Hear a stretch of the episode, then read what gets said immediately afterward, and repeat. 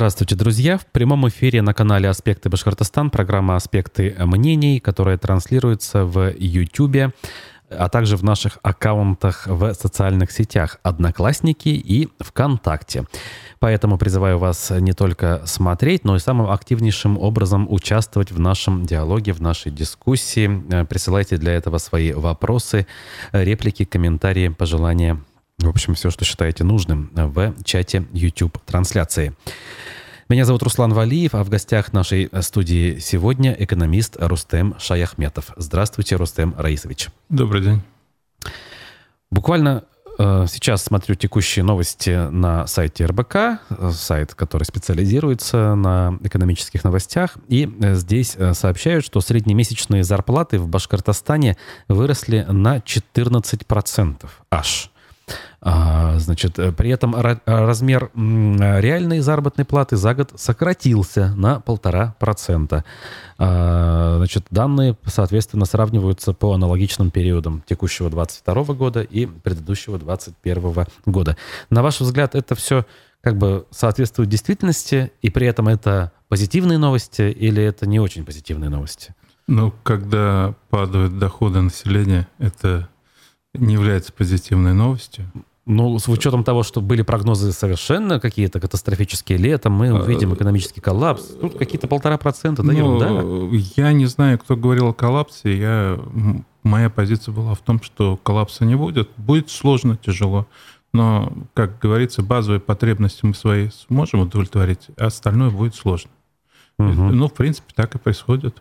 Угу. И то, что падение происходит э, уровня жизни – это, я думаю, тенденция, к сожалению, продолжится где-то до конца года, наверное, до 5% вполне возможно снижение э, доходов, но это зависит от многих факторов, которые будут происходить. Будет ли обострение, будет ли, как будет держаться курс рубля, потому что вот эта нестабильная э, позиция рубля, которая то падает, то поднимается, то опять падает, то опять поднимается, не позволяет э, сформировать политику, по продаже своих товаров, по покупке.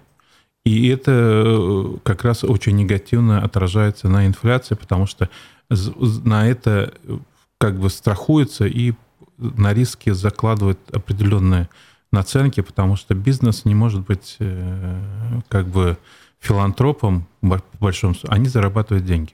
Если они не будут зарабатывать деньги, они просто-напросто рухнут и последствия будут более сложные.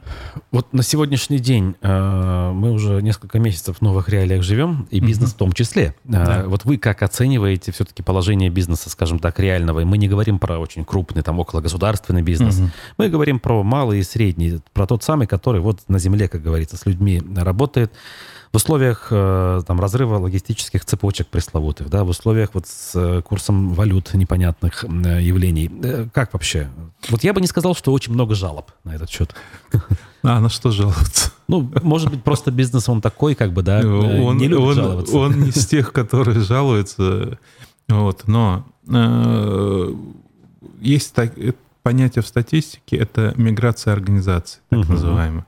Открытие и закрытие. Так у нас э, с начала года ускорилось закрытие предприятий. Вот это вам и результат. И у нас больше закрывается организация, чем э, открывается. И это очень негативный фактор. Э, в основном это, естественно, малый и средний бизнес. Угу.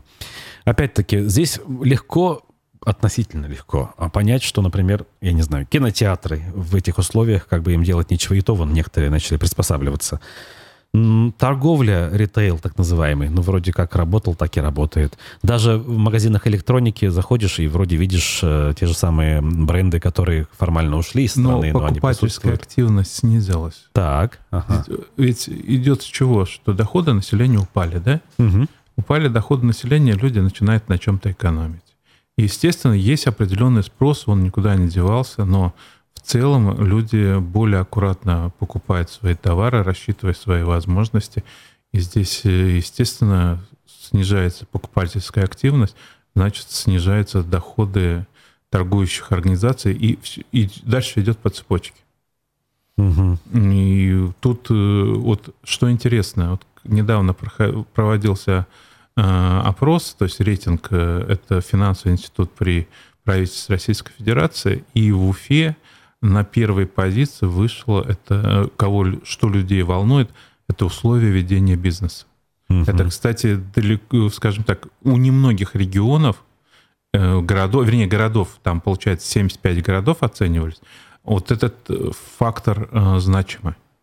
Для людей. Для людей. Это угу. говорит о том, что люди же не предприниматели в основном. Они просто видят, что на их предприятиях ситуация ухудшается а ухудшается ситуация на их предприятии или там организации, неважно, где они работают, значит, это отражается уже на их доходах, и э, все вот дальше идет.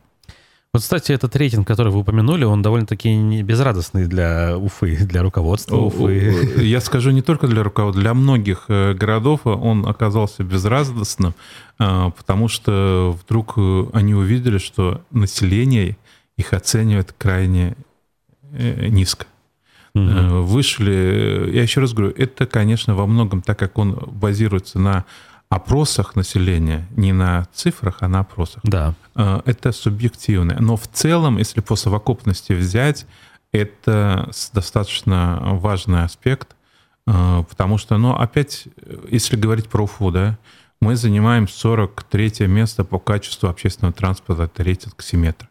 Они, как, кстати, достаточно э, четко на фактах это все. Угу. Допустим, взять э, качество э, индекса жизни, мы тоже не впереди планеты всей, и вот это все в совокупности э, отражается на мнении людей.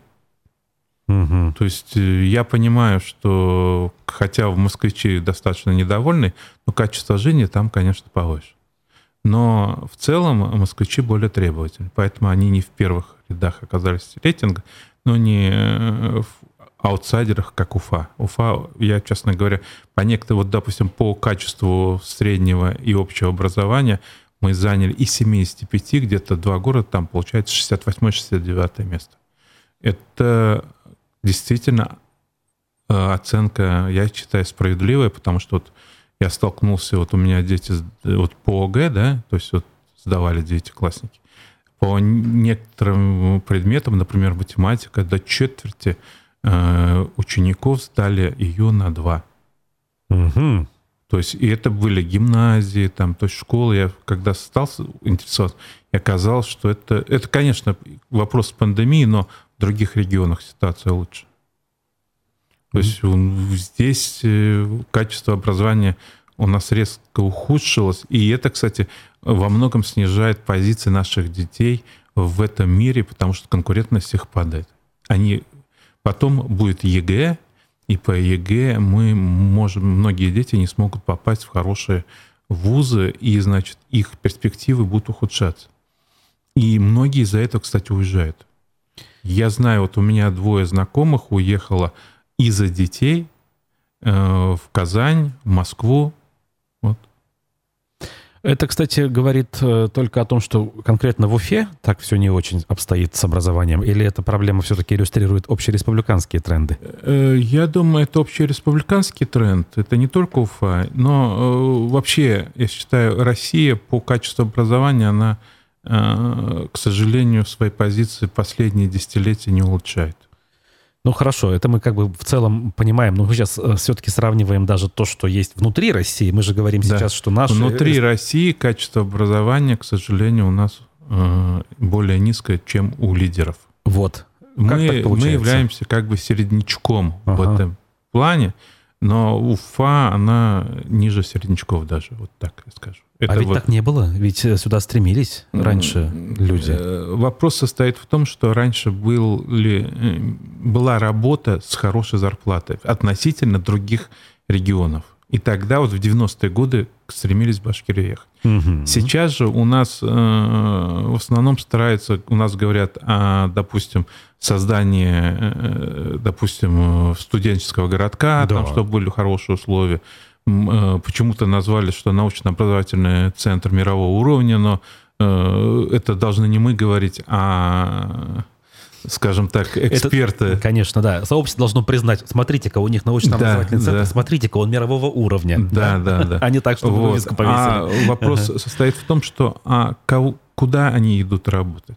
Очень часто там многие, когда вот по объединению УГАТУ, БАЖГУ стали говорить и говорили о том, что низкое качество образования, и поэтому многие идут там на рынке. Люди идут на рынки работать, выпускники, вернее, идут на рынки работать не потому, что у них маленькая так, компетенции слабая, прежде всего потому, что в Уфе нет хороших мест работы, перспективной, и многие вынуждены идти Э, работать консультантами. Угу.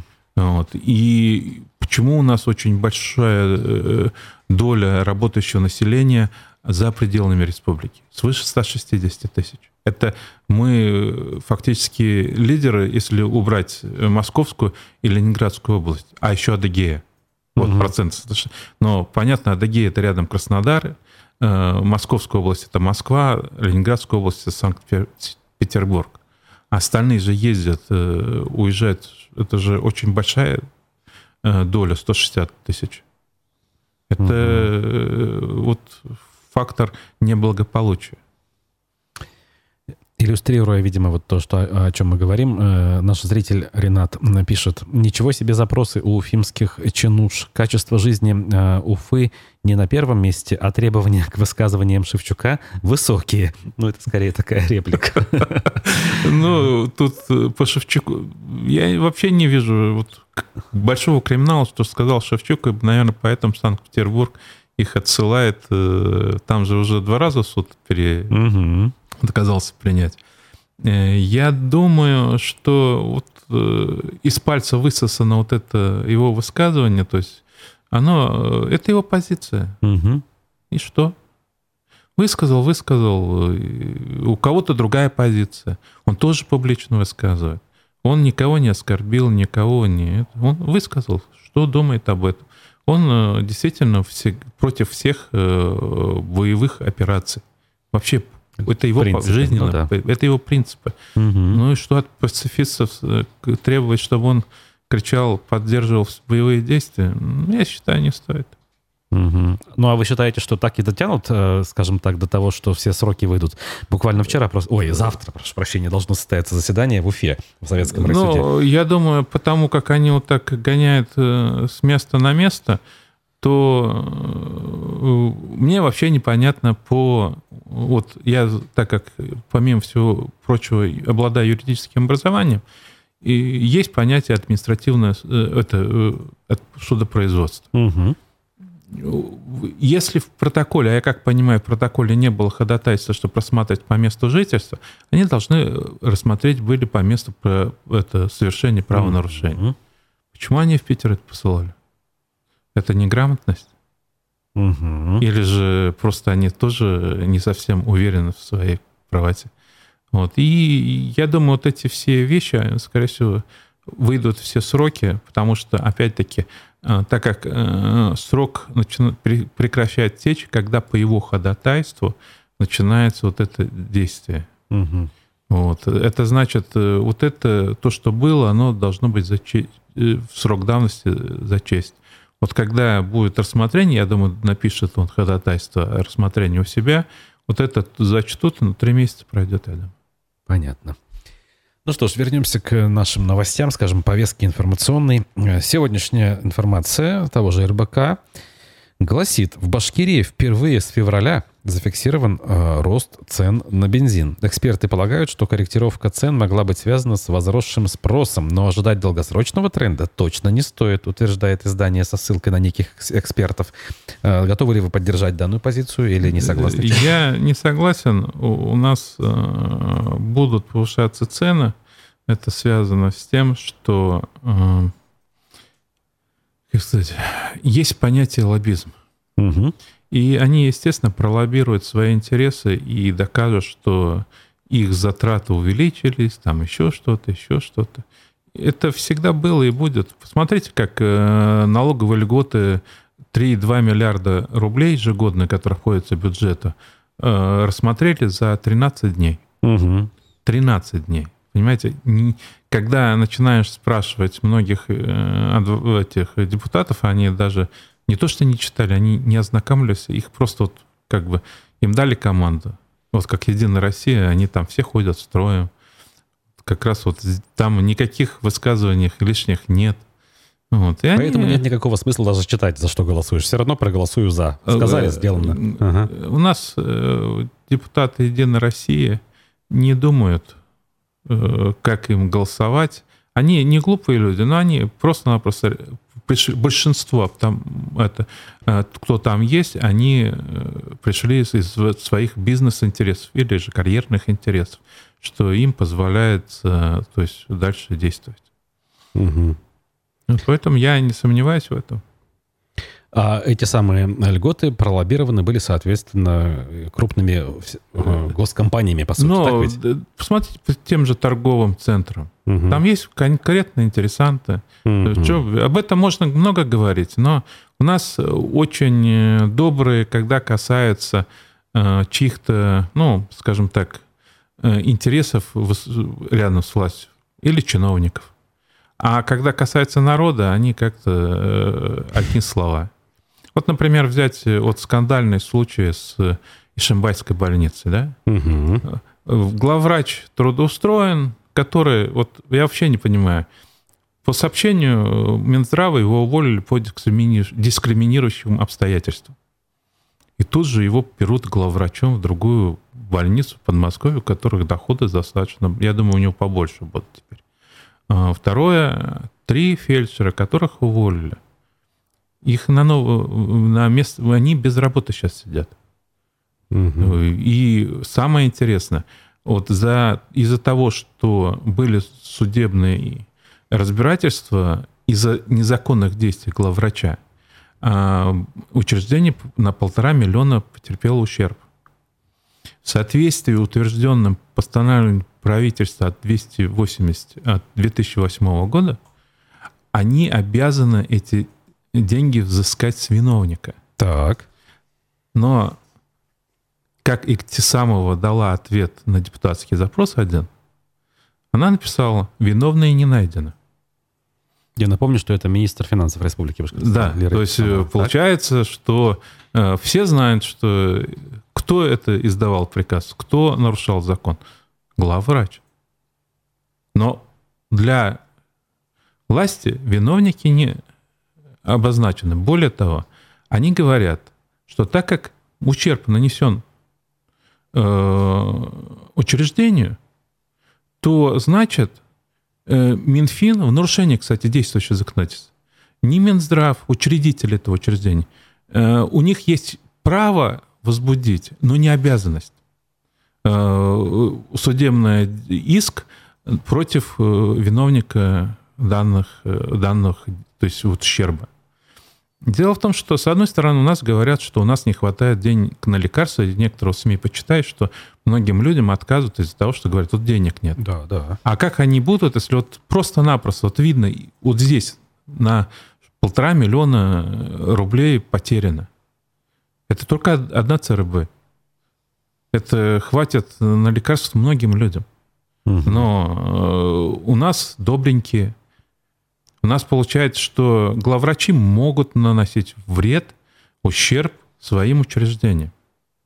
И прокуратура, кстати, тоже бездействует. В прокуратуре, я знаю, по как минимум 4 или 5 депутатских запросов. Они все отвечают, нет основания для прокурорского вмешательства. Но мне вообще непонятно.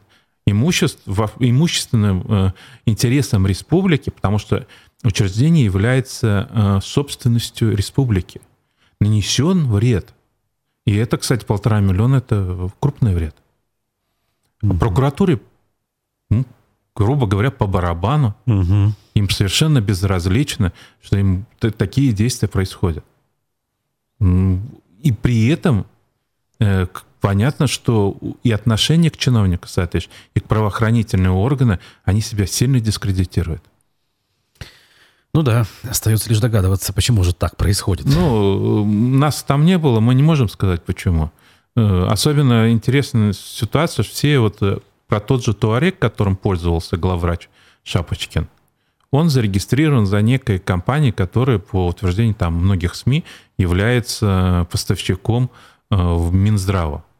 Ну, в системе здравоохранения, скажем так, не только Минздрав. А вопрос, а что они такие добренькие?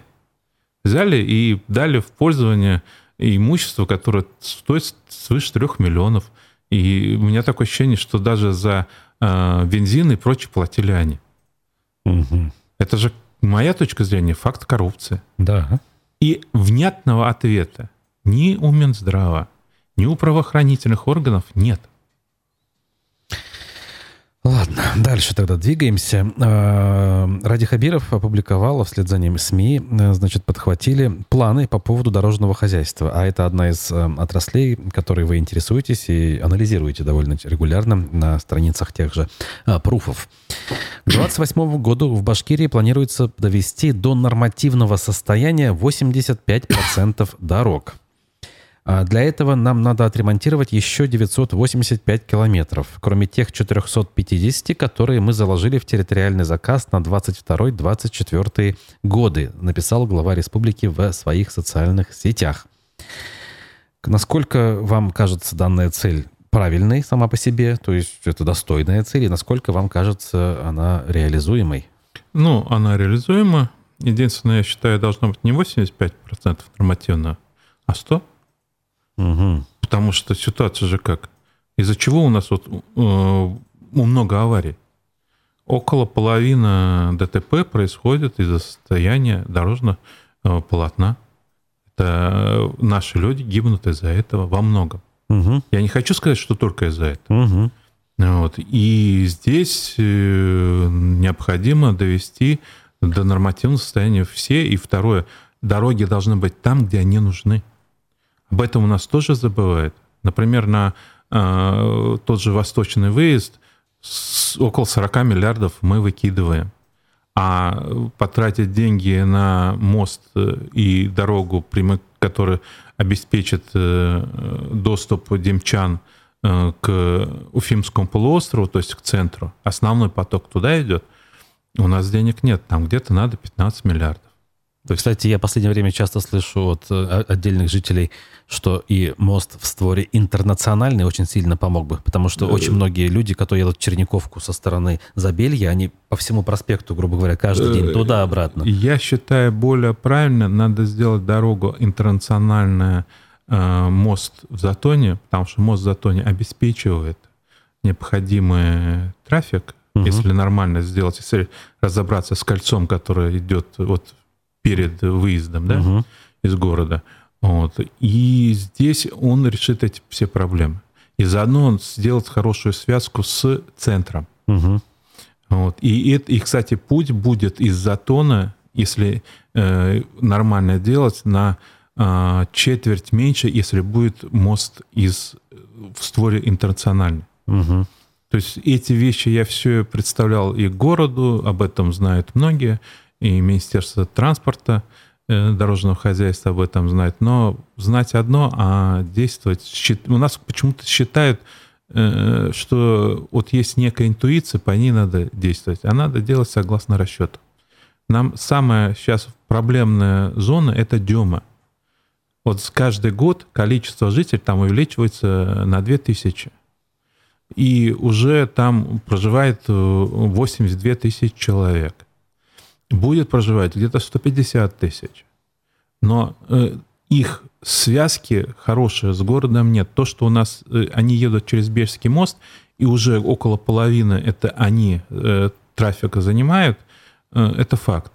И второе, мы можем увеличивать э, пропускную способность моста Бельского, но опять-таки они упираются в основном, если посмотреть, вот в час пик – правая сторона, она заполнена, и она создает пробку. То есть там сначала две полосы заполняются, а потом третья, четвертая, и фактически сужается проезд в другое направление, то есть тем угу. людям, которые едут Уфа-аэропорт угу. по направлению. Угу. И это закономерность, потому что пропускная способность, там две полосы, они физически не могут пропустить всех, кто там едет.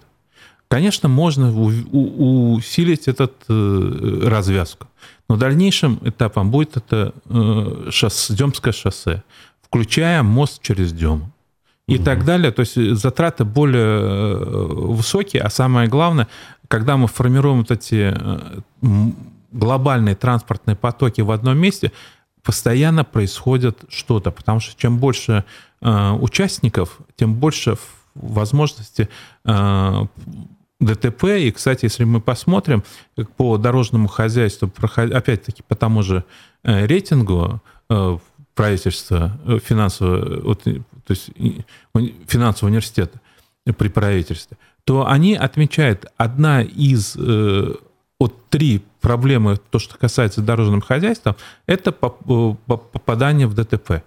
Потому что получается рваный поток транспортный, соответственно, с этим начинается кто-то дернется, сзади не заметил или еще что-то. ДТП, оно опять-таки сужает возможность это проездную, это проезжую часть, и в итоге мы все э, тихо материмся, сидя в этих пробках. Надо э, потоки перераспределять, и тогда концентрация будет уменьшаться, и мы жить будем лучше. А согласны ли вы с мнением ну, того же транспортника, эксперта Олега Арефьева, что у нас как раз э, проблема-то ключевая даже не в том, что денег порой не хватает, или там кто-то на местах является каким-то нерадивым э, чиновником, а в том, что глобально у нас отсутствует э, транспортное планирование. Это касается и того же общественного транспорта в городах, например, в Уфе, и, в принципе, развития дорожно, дорожной сети. С этим 100% согласен, должно быть стратегическое планирование. Дело в том, что у нас э, сначала уничтожили трамвайное сообщение. Теперь э, мы пытаются нам сказать, что без трамваев мы хорошо проживем. Это неправда. Не будет трамваев, у нас будут постоянно не только пробки автомобильные, но и автобусные пробки, mm. которые, кстати, существуют на проспекте. Ну, ну да. Когда мы, что такое остановка? Она в состоянии за минуту обслужить 2-3 а, а, автобуса. Но когда проходят 10-15, э, естественно, они встают в очередь и нарушают, кстати, и создают э, ДТП. То есть от того, что убрали часть маршруток маленьких и пазики заменили на другие пазики, в принципе, их количество-то меньше не стало. Они Даже если меньше стало, они стали больше. Ага. Понимаете, сами автомобили же больше. Вот ага. у нас есть, э, допустим, в транспорте есть понятие единицы и вот автобус идет за 3 единицы транспортных средств. Угу. Вот большой. Угу. И, соответственно, с этим э, это понятно, они, длина у них увеличивается, и тогда уже, допустим, там могло стать 4 э, маленьких автобуса, а встает 2 больших. Вот и все. А люди-то э, все равно хотят ехать, и вот эта система у нас Э, все привыкли, что, как сказать, руководство сказало, оно право. Угу. Я считаю, сначала должны быть расчеты, представлены руководству, которые они должны оценить и в соответствии с участием экспертов, и потом принять это как бы к действию. У нас должна быть стратегия. Мы должны понимать, вот у нас э, меняется в Забеле, будут дополнительные проживать люди. Как они будут ездить на Уфимский? Полуостров, потому что основное место работы там. Угу.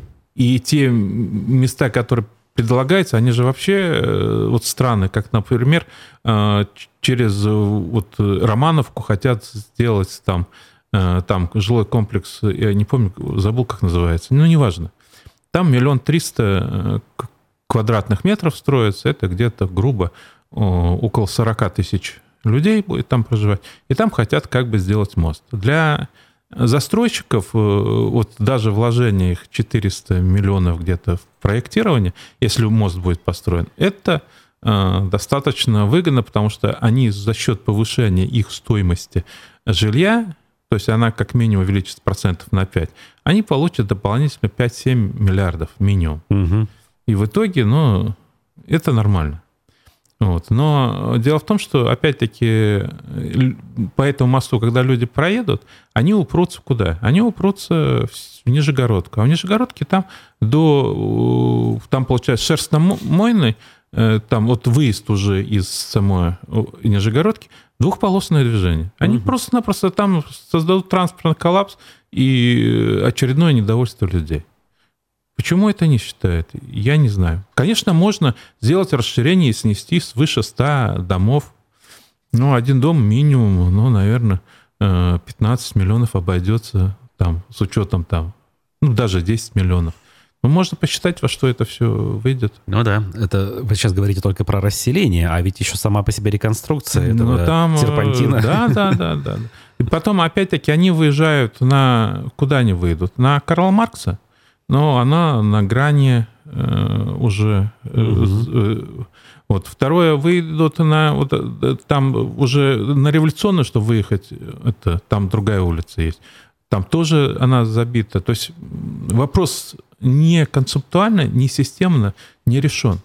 Вот эти фрагментарные решения, они ухудшают транспортную ситуацию. Как, например, мост сделали э, в Затон, а развязку перед мостом не решили вопрос. И в результате э, основная проблема пробок это вот там.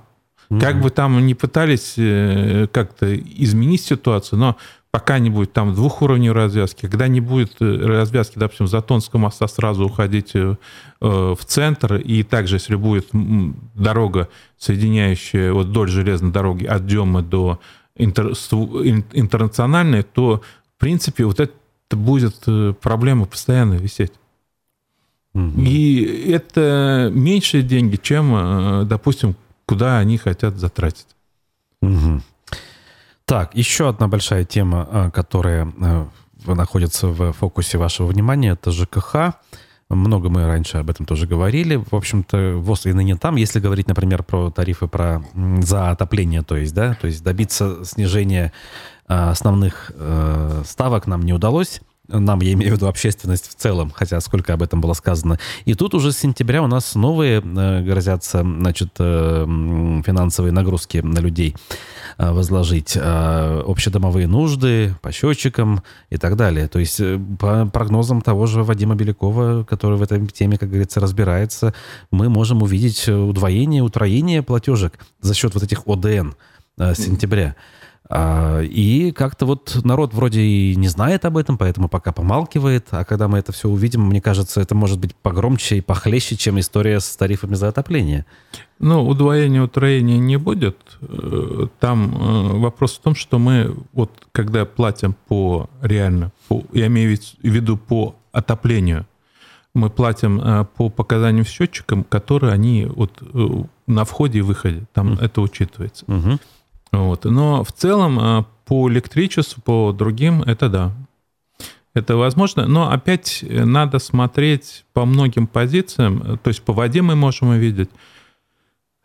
Это обоюдоострое оружие, с одной стороны, как говорится. Но дело в том, что у нас органы власти не формируют конкурентную среду, это раз. Второе, у нас, не, ну, если говорить по отоплению, у нас не формирует систему а, эффективного теплоснабжения. Угу. У нас стоимость доставки тепла выше, чем стоимость ее производства. Угу. И вот это как раз значительно удорожает. У нас э, очень любят гордо говорить, что вот у нас мы преодолели сложность, у нас очень сложный рельеф, и поэтому у нас э, от ТЭЦ-2 до э, Кировского района мы сумели создать систему, включающую, если не ошибаюсь, 7 перекачивающих станций. Угу а не нужны. Может быть, проще сделать там автономное отопление.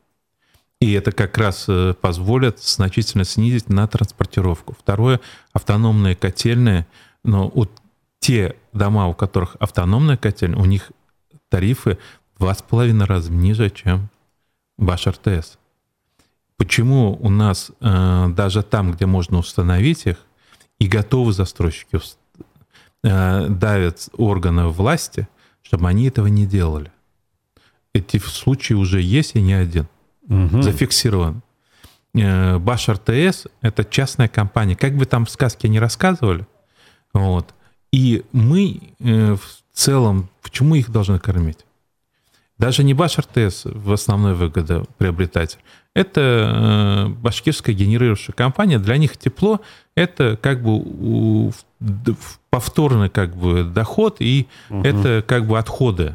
Отходы от генерации электроэнергии. Да, угу. и они могут перераспределять свои э, э, расходы. Вот за прошлый год, можно сказать, там э, рентабельность в два раза выше за поставку тепла, чем электричество. Угу. Хотя электричество, как мы понимаем, там более жесткое регулирование и прочее. Потому что власть позволяет Кстати, угу. электричество, они сейчас на оптовые рынки, это нерегулируемо. Они угу. сами. Некоторые, иногда позиции, то есть времена, они даже когда поставляют, это может быть отрицательная стоимость. Так, ну здесь, я так понимаю, единственное, что нужно, это конкретно политическая воля где-то в высоких коридорах, да? Больше ничего не поможет. Э, должна быть э, воля в высоких коридорах и э, должна быть возможность, вернее, желание людей самих преображать, переоборудовать свою систему отопления. Это же дом может принять соответствующее решение. Угу. И затраты там, кстати, можно решить. Это как, допустим, некоторые же фасады переоборудуют свои. Угу. Это примерно с, с, с, затраты сопоставимы. Ой, у нас в республике, а, помимо, собственно, правительства, есть такие структуры, которые должны отвечать за наше экономическое развитие и даже процветание. Вот э, у нас есть корпорация развития. Да. И коммерсант сегодня пишет, что она ищет инвестора для переработки дикоросов. Для этих целей предложена инвестиционная площадка в Кундрякском сельсовете Стерлибашевского района площадью 0,06 гектаров. Значит, э, вложения в проект оцениваются в 85,5 миллионов рублей. Вот на ваш взгляд, подобного рода э, инициативы, они э, слава богу, что они есть. Это, конечно, не глобальное что-то, uh-huh. ну вот типа uh-huh. на месте uh-huh. вполне себе может быть какой-то проект. Uh-huh. Или это все имитация бурной деятельности, как некоторым кажется? Ну, я здесь соглашусь, что это больше имитация. Ага. Вы знаете, э, проблема в том, что это важный институт развития. И если взять в многих регионах, они играют очень значимую э, роль в развитии, инновационном развитии, там, инвестиционном. А, и самое главное, в территориальном развитии. Угу. У нас очень большая проблема развития сельских территорий. Угу. Наиболее ярко это юг Башкирии – более э, проблемно северо-восток и север республики, которые вот обезлюдивают. Угу. И там можно ряд проектов э, реализовывать, но туда надо вкладывать ежегодно, то есть внешнее инвестирование где-то порядка от 2 до 3 миллиардов. Угу. Это и в совокупности? В совокупности, ага. да. И тогда э, там будут создаваться рабочие места с приличной зарплатой, стабильной то есть, работой. Но для этого нужна вот действительно воля и желание это делать. Эти деньги, кстати, не такие большие, это меньше, чем льготы торговым центрам и льготы Башнефти. На них деньги есть, потому что эти льготы, это фактически мы вот из своего кармана финансируем э, их бюджеты. И за счет этого э, потихоньку тяжесть содержания государства, республики переходит на людей, на малый и средний бизнес. Ну вот, э, кстати, еще одна информация. Фонд развития промышленности Башкирии есть и такой. Да, есть. Направил на поддержку республиканских предприятий около 128 миллионов рублей. Компании, получившие финансовую поддержку в виде грантов, смогут покрыть этими деньгами до 90% от суммы процентов по кредитам. Это вот тоже как бы из разряда там мертвого припарка? Или, может быть, толк есть? Ну, понимаете, вот что такое 128 миллионов? Ну вот как-то да, сумма Для рис... Э, вы знаете, это даже если кто-то начинает строить дом, это где-то десятая часть строй... это многоэтажного дома. Угу, угу. А одного. Ино... одного. Угу. Я просто хочу сказать, что э, надо системно подходить. И у нас много... Вот, понимаете, вот скоро крупному бизнесу будут столько э, преференций давать, что э, нам дешевле вообще не открывать это. Вот, поэтому я считаю, надо говорить прежде всего о том, что позволило бы э, эффективно территориально развиваться. Нам есть куда развиваться. У нас есть определенная позиция но мы потихоньку их утрачиваем. Например, э, до конца 90-х у нас неплохие позиции были в информационной сфере. Угу. И мы могли бы это развивать, если бы мы стали бы делать э, проект аналогичный на полису. Угу. Но для этого надо было вкладывать хорошие деньги. А мы ждем, что нам федеральный центр принесет эти деньги. Не принесет сейчас. В большей степени мы должны создавать инициировать проекты, предлагать федеральному центру, который, может быть, поможет софинансировать. Но опять-таки наши проекты какие? Как, допустим, э, Южные ворота, так называемый мост э, цветы Башкирии и также мост вот э, через Романовку. Это несколько десятков миллиардов рублей, которые реально не улучшат транспортную ситуацию города. Но мы их тратим, и вот эти деньги, которые, ну, они неэффективны. Mm-hmm. Развивать, прежде всего, территории те, которые эффективно используют свои ресурсы. А мы очень неэффективно их используем. Поэтому мы начинаем отставать не только от лидеров э, э, ПФО, но и уже от середнячков. Ну, тогда все-таки должен уточнить, а почему же мы так неэффективно используем? Что является основной причиной этого? У нас есть Министерство экономического развития. Угу. Они должны определять э, приоритеты наши. Но э, этих приоритетов, кроме э, определенных ярких заявлений, я не вижу. Угу. Нужно же конкретно говорить, мы собираемся создать такой-то центр, да? Вот крупные проекты какие у нас?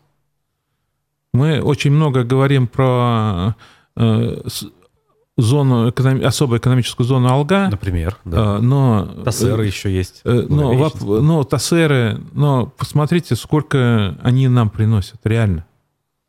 То есть у нас э, больше это показухи, чем реально э, позволяющие изменить ситуацию. Нам же надо менять ситуацию. Почему люди уезжают? В основном люди уезжают не сколько из Уфы, там больше притока населения, а уезжают северо-восток, Зауралье, э, юг Башкирии, сельские территории и малые города. А что мы туда приносим? У нас много говорят по туризму. Мне очень понравилось выражение Толкачева, что у нас туризм размазан по республике. Вот я согласен с этим. Его размазали. Угу. Вот в буквальном смысле, потому что у нас не занимается э, концептуальное развитие туризма. То есть надо брать конкретные э, кластеры и по ним работать. Допустим, Павловское водохранилище. Нужно сформировать территории, где надо создавать определенные э, территории строительства определенных объектов, формировать рекреационные, ну, они существуют, я имею в виду зоны, э, которые туристические. Там есть определенные вещи, которые стоит посмотреть. Но доступность должна быть. У нас нет хорошей доступности. Ну вот у нас... И вот если это все в комплексе делать, это будет. Но для этого нужно затратить в инфраструктуру, инфраструктуру э, не один миллиард рублей. И все-таки я все-таки пытаюсь понять, вот то, что мы делаем многое неправильно, я слышу вот уже по разным направлениям. Сейчас и туризм вспомнили. Mm-hmm. А почему же мы делаем неправильно? И приведу пример. А, за туризм у нас в прошлом году отвечала уроженка, по-моему, Абзелиловского района, но долго прожившая в других субъектах, э, специалист по туризму Эльмира Туканова. А, она до нас работала в Свердловской области, за это направление отвечала, и после нас туда вернулась, причем довольно быстро. И вот у меня, я могу, конечно, ошибаться, возникло такое ощущение, что она просто не нашла применения своим талантам и умениям здесь. Она посмотрела, огляделась вокруг, что-то попыталась там туда-сюда, э, значит, э, засунуть, как говорится, э, свои усилия, и не получилось. И она руки опустила и уехала. Если вы согласны со мной, что это так, ну почему тогда у нас так? Если не согласны, то объясните. Не, я э, здесь э, не буду говорить о компетенциях ее, потому что я с ней встречался несколько раз. Ага. Не могу сказать, то есть как она грамотная, как специалист. Ага. Э, ну, так как она работала в этой сфере давно, конечно, она определенной компетенцией обладала. Вот. Но у нас так постро... построена система, что она не на результат построена, а отчитаться, освоить деньги. Ага. Вот пока мы не поменяем, у нас ничего не поменяется. Угу. Надо ставить конкретную цель. Не потратить столько-то денег, а добиться такого-то результата. У нас начали использовать, допустим, э, для того, чтобы обосновать, что много туризм, э, систему мобильных операторов. При этом забывать, что очень много это не туристы, а проезжающие. Первое угу. транзит. Второе, многие э, это те, которые живут постоянно у нас пока но учатся за пределами республики. Это сотни тысяч. И они э, приезжают как минимум 3-4 раза в год сюда. Их надо, если исключить, у нас особого э, успехов нет. Особенно санаторно-курортный комплекс. У нас, скажем так, в 2016 году на где-то 30% доходность была выше, чем доходы, я имею в виду общий размер дохода, чем сейчас. Угу. Ну что ж, констатировали мы с вами сегодня недочеты, мягко говоря, и, может быть, даже недоработки или в буквальном смысле провалы, которые у нас есть. А, жалко, что мы не везде э, можем тут же как бы прописать э, работающие сценарии, хотя, наверное, где-то мы и озвучили, да, что есть у нас позитивные примеры в соседних регионах, которые можно было бы использовать. Так или иначе, э, есть еще о чем говорить, поэтому будем продолжать встречаться в наших эфирах. А пока что я напомню, что гостем программы «Аспекты мнений» был экономист Рустем Шаяхметов. Спасибо вам. Спасибо. Зрителям также большое спасибо. Увидимся в эфирах э, в дальнейших, буквально уже завтра. Хорошего всем дня и вечера. До свидания. До свидания.